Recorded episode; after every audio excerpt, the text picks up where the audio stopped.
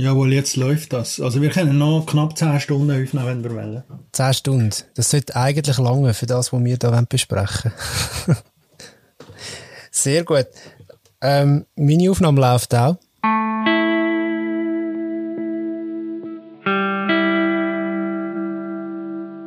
Das ist nicht immer das Nummer 2 vom Brickhand und das äußert sich unter anderem darin, dass viel Spielzeug gekauft wird, aber vergleichsweise günstiges oder billiges Spielzeug, was dann Plastikspielzeug ist.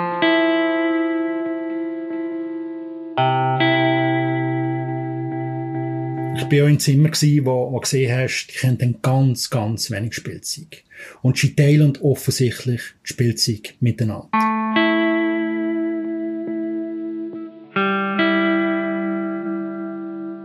Also auf der einen Seite müssen wir, glaube ich, wirklich sagen, und da müssen sich irgendwie alle einig sein, ähm, dass schon etwas sehr Befremdendes hat, wenn man sieht, wie viel Armut inmitten von Reichtum möglich ist. Ich habe mir sehr lange überlegt, wenn ich eigentlich einsteigen bei dem Thema.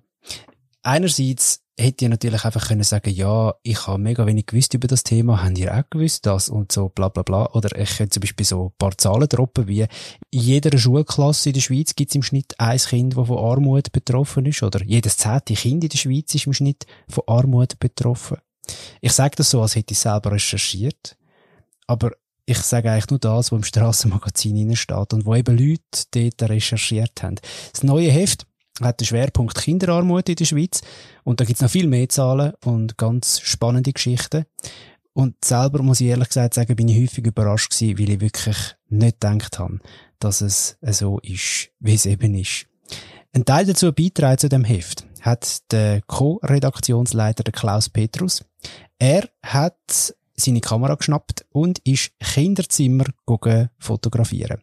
Kinderzimmer von Familien, die von Armut betroffen sind. Wir können viel, viel, viel Facetten aufgreifen, was das Thema angeht. Wir fokussieren uns jetzt am Anfang gerade mal auf seine persönliche Geschichte für das neue Surprise Strassenmagazin. Das ist der Surprise-Tag. Viel Vergnügen.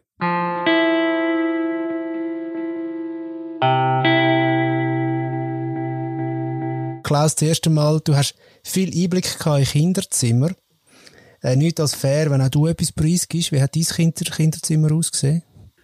Ah, gute Frage. Ähm, jetzt muss ich mich tatsächlich gerade ein bisschen daran erinnern. Also wir sind ähm, zwei Aufpassen, also meine Schwester und ich, und wir haben jedes eigenes Zimmer gehabt. Das ist jetzt nicht wahnsinnig groß gewesen, muss ich sagen, das Zimmer. Aber es hat gelangt für das Bett. Da ist ein Schaft drin gewesen, ein kleines Pult und so ein Gestell, wo nachher plötzlich, wie das ist gekommen, weiß ich nicht mehr genau, voller Aquarien war. Aha, irgendwo noch ein, äh, ein, ein Meeresbiolog vielleicht im Kopf. Ich habe tatsächlich schon relativ früh irgendwie so Zoologie-Professor werden oder irgend so etwas. Vielleicht habe ich die Filme von dem Gusto gesehen, oder, oder wie hat er geheissen? Irgendwie der, der, der Meeres, genau, der Meeresbiolog. Kommen wir weg von deinem Kinderzimmer. Das ist, äh, das ist, äh, das ist, danke für den Einblick. Aber dein Einblick geht ja noch jetzt weiter im Strassenmagazin. Du hast, du hast ein Foto gemacht. Ähm, Jetzt ist es ja eigentlich so, dass, dass, dass, dass man ja zuerst einmal muss Zugang haben. Man muss mit seiner Kamera neu mit dürfen ein. Dringt ein in eine Intimsphäre von einer Familie. Jetzt könnte ich mir vorstellen, die sind ja nicht einfach da gestanden und haben gesagt, ja natürlich, komm nur und zeig doch anderen Menschen, wie wir irgendwie mit dem Leben hadern oder mit, äh, mit ne, fast nicht über die kommen. Wie, wie, wie ist das gegangen? Tatsächlich ist das ganz schwierig, natürlich, die Art von Einblick äh, zu kriegen. Wir waren in einer super Situation gewesen, dass Surprise-Verkäufende ist tatsächlich die Möglichkeit haben gegeben. Und wir haben es so gemacht, äh, dass die Leute von ist, also die, die beim Vertrieb arbeiten und von Sozialarbeit machen und äh, in Basel und Bern, äh, Zara und Annette, die sind mit mir zusammengekommen. Und die haben auch den Kontakt hergestellt, so dass schon mal ganz klar ist, ähm, um was geht's eigentlich, was wollen wir, vom Surprise Magazin, äh, wie weit können wir gehen, was können wir alles zeigen, was wollen wir zeigen, wie weit wird es nachher anonymisiert. Das ist eigentlich klar gewesen, dass wir euch keine Kinder wollen zeigen, indem sie euch aus Schutzgründen äh, der Aspekt vom Ganzen wie ausleben. Es ist wirklich ums Zimmer gegangen und indem sie euch der Versuch, jetzt in dem Fall fotografisch einzufahren, wie die Zimmer aussehen. Es, es ist natürlich jetzt schwierig, das so äh, mit Wort zu beschreiben, was man sieht. Darum ist es sicher gut, wenn man noch einen Blick ins Heft reinwirft dann zusätzlich. Und doch will ich über die Machart noch schnell ein bisschen mehr reden. Ähm, sind denn die Leute anwesend gewesen, während du Fotos gemacht hast? Oder sind die bewusst rausgegangen, dass du schnell, am, sagen wir mal, 20 Minuten Zeit hast, um ein bisschen fotografieren. Wie ist das gegangen? Es ist tatsächlich so gewesen, dass in dem Fall jetzt Donnet und Sarah mit diesen Leuten haben, äh, geredet, während ich im Zimmer alleinzig war. Und das ist auch so abgemacht gewesen. Und das ist natürlich eine super Bedingung gewesen. Zeigt euch das Vertrauen, das auf dieser Seite ist vorhanden gewesen. Äh, jetzt in Isch oder speziell in mich. Ähm, dass man da in dem Sinne, äh, wirklich versucht, äh, eine faire, sage ich jetzt einmal, Einblick zu kriegen ins Zimmer. Und das ist tatsächlich so gewesen. Ich bin zum Teil, also im Fall bin ich, glaube ich, wirklich fast zwei Stunden in dem Zimmer gewesen. Oder anderthalb Stunden. Ich habe unglaublich viel Zeit rumzuschauen. Ähm, wir haben gesagt, lad die Zimmer, wie es sind. Die jetzt nicht speziell aufräumen, sondern es sollte wirklich so ein Einblick sein, äh, gerade so ein Moment, wo Kinder da sind und einfach hier aus dem Zimmer ausgehen. So, das Setting haben wir uns eigentlich ähm, vorgestellt gehabt, und das ist auch in allermeisten Fällen so gewesen. Und entsprechend äh, hat es natürlich jetzt für mich als Fotograf unzählige Details gegeben, die ich da anschauen in Ruhe äh, und entsprechend fotografieren es gibt natürlich jetzt nicht Sachen, die darauf hindeuten, dass man jetzt erkennen welche Familie das, das ist. Es, ist äh, es sind spannende Bilder, aber sie sind eigentlich von sich her, wenn ich es anschaue, sehr anonymisiert. Hast du da noch müssen besonders drauf schauen?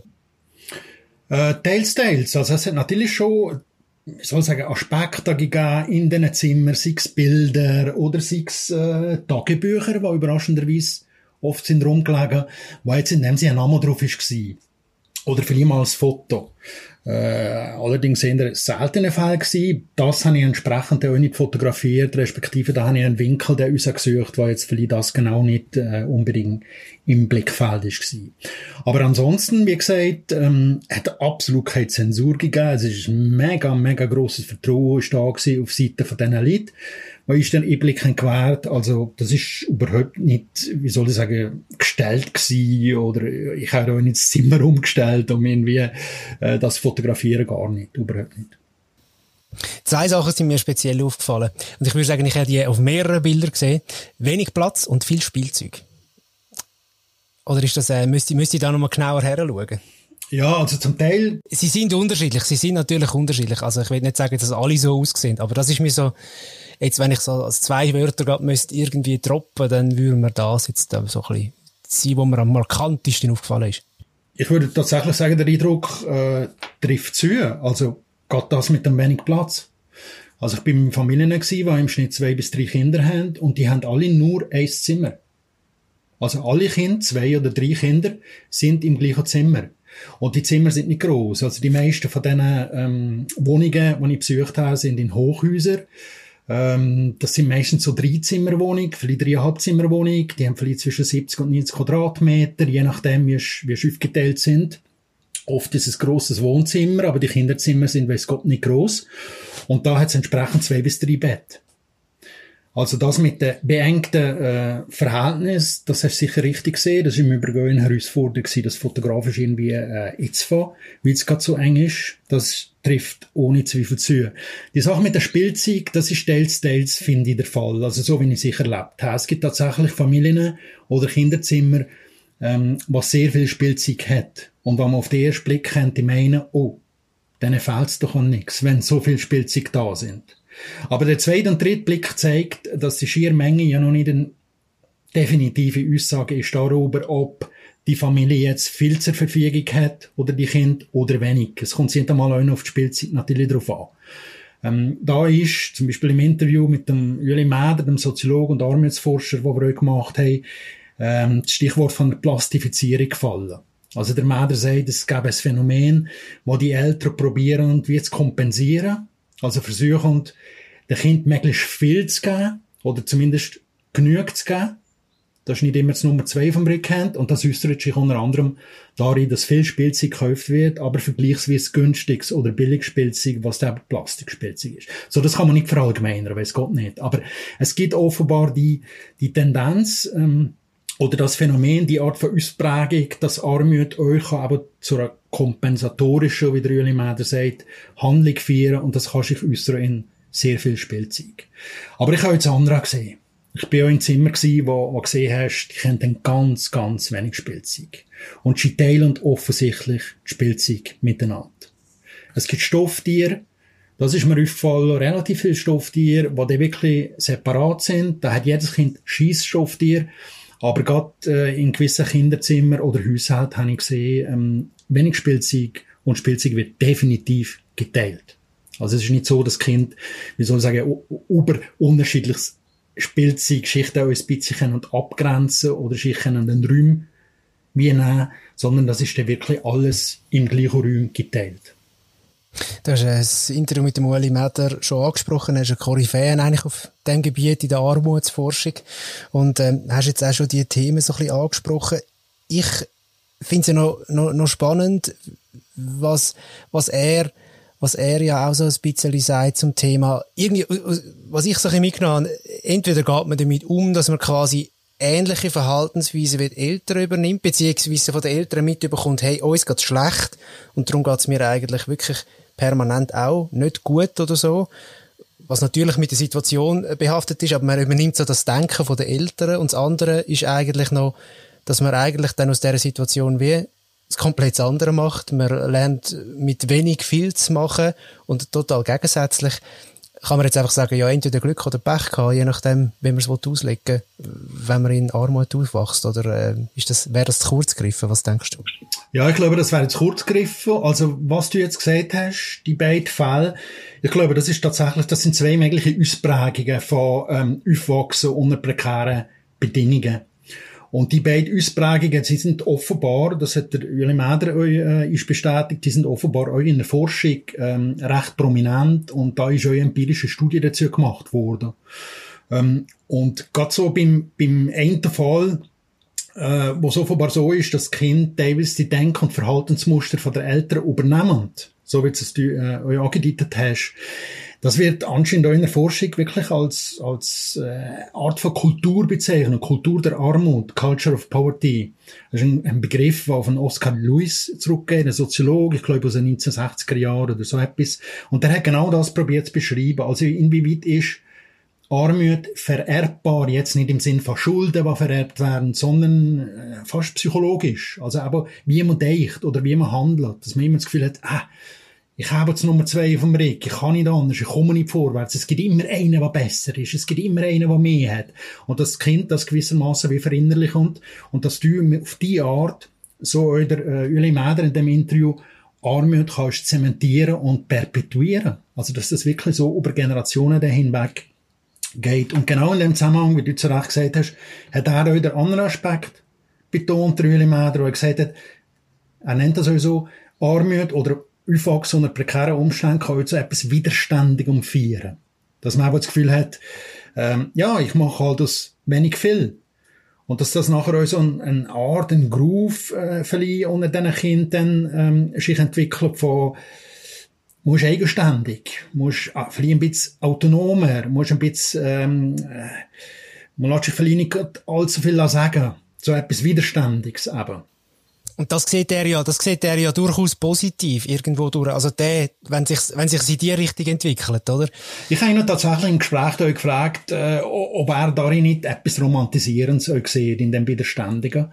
Ähm, und er selbst gesagt, natürlich ist es so, dass die Ausprägung etwas Positives sind und er sieht euch für die Gesellschaft auch etwas Positives. Aber natürlich euch ein Mäder oder andere Armutsforscher wollen dadurch die, die die schiere Situation, dass so viele Kinder, ich meine 144.000 Kinder allein in der Schweiz unter prekären Umständen aufwachsen, niemand will das banalisieren mit solchen Konzept von Widerständigkeit oder so. Um das geht sicher nicht. Es geht eher darum, darauf hinzuweisen, dass es eben unterschiedliche Ausprägungen gibt, wie man ja, im weitesten Sinne sich jetzt kann entwickeln wenn man unter prekären Umständen äh, aufwachsen. Da muss man natürlich sagen, es gibt nicht das Entweder oder sondern es sind ja komplexe Biografien, wie wir alle schon haben. Und das heißt immer, dass es äh, viele Zwischentöne gibt. Es gibt nicht das nur das oder nur jenes.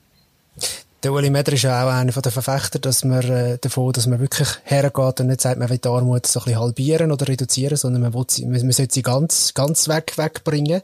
Vor allem in so einem reichen Land wie in unserem.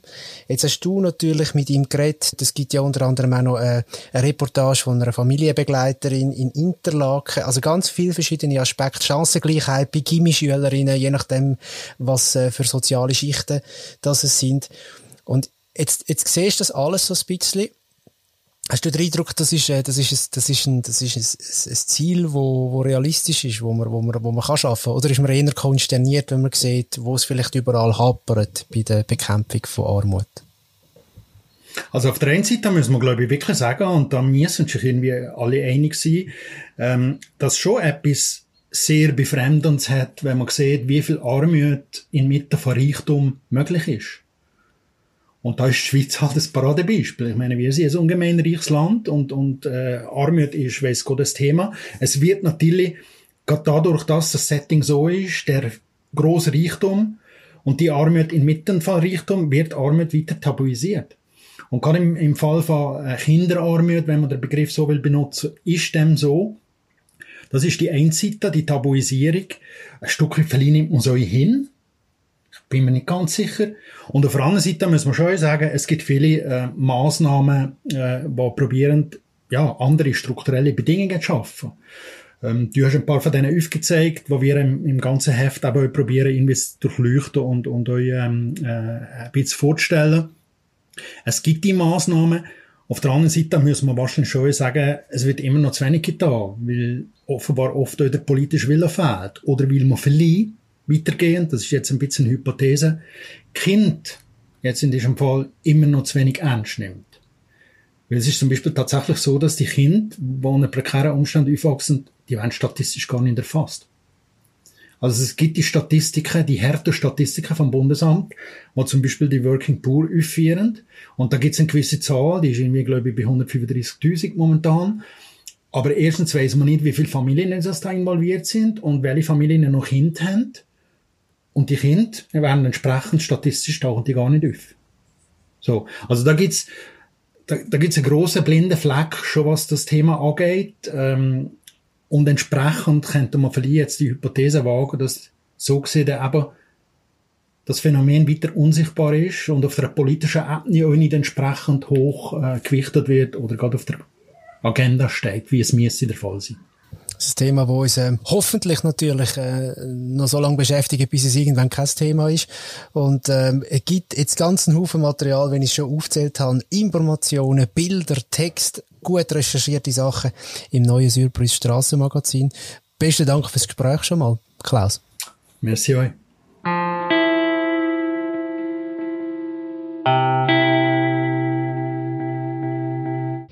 Der Surprise-Tag mit dem Klaus Petrus. Hat Armut zum Beispiel auch einen Einfluss auf die Chancen für Kinder, die beispielsweise als Gimmi wollen? Den Text dazu liefert Diana Frey im neuen Magazin. Oder der Reporter Andres Eberhardt, der hat eine Sozialarbeiterin begleitet, wo äh, Familien unterstützt, wo in Armut leben in der Schweiz. Und dann eben auch noch ein spannendes Interview mit dem Uli Mäder, über das haben wir jetzt schon ein bisschen geredet mit dem Klaus Petrus, oder viele spannende Zahlen und Fakten zur Kinderarmut in der Schweiz von Benny von Will ist eine gute Gelegenheit, um uns vielleicht ein bisschen mehr mit dem Thema befassen und vor allem ein bisschen mehr Wissen anzueignen. Ist im neuen Heft. Das gibt's ab dem Freitag, ab dem 20. September, bei euren Lieblingsverkäuferinnen und Verkäufer. Das mal übrigens drei Wochen lang. Das heißt mehr Zeit zum Kaufen, Lesen und natürlich darüber nachdenken und diskutieren. Und das heißt auch, dass wir uns dann in drei Wochen wieder hören mit einem neuen Surprise-Tag. Bis dann, macht's gut.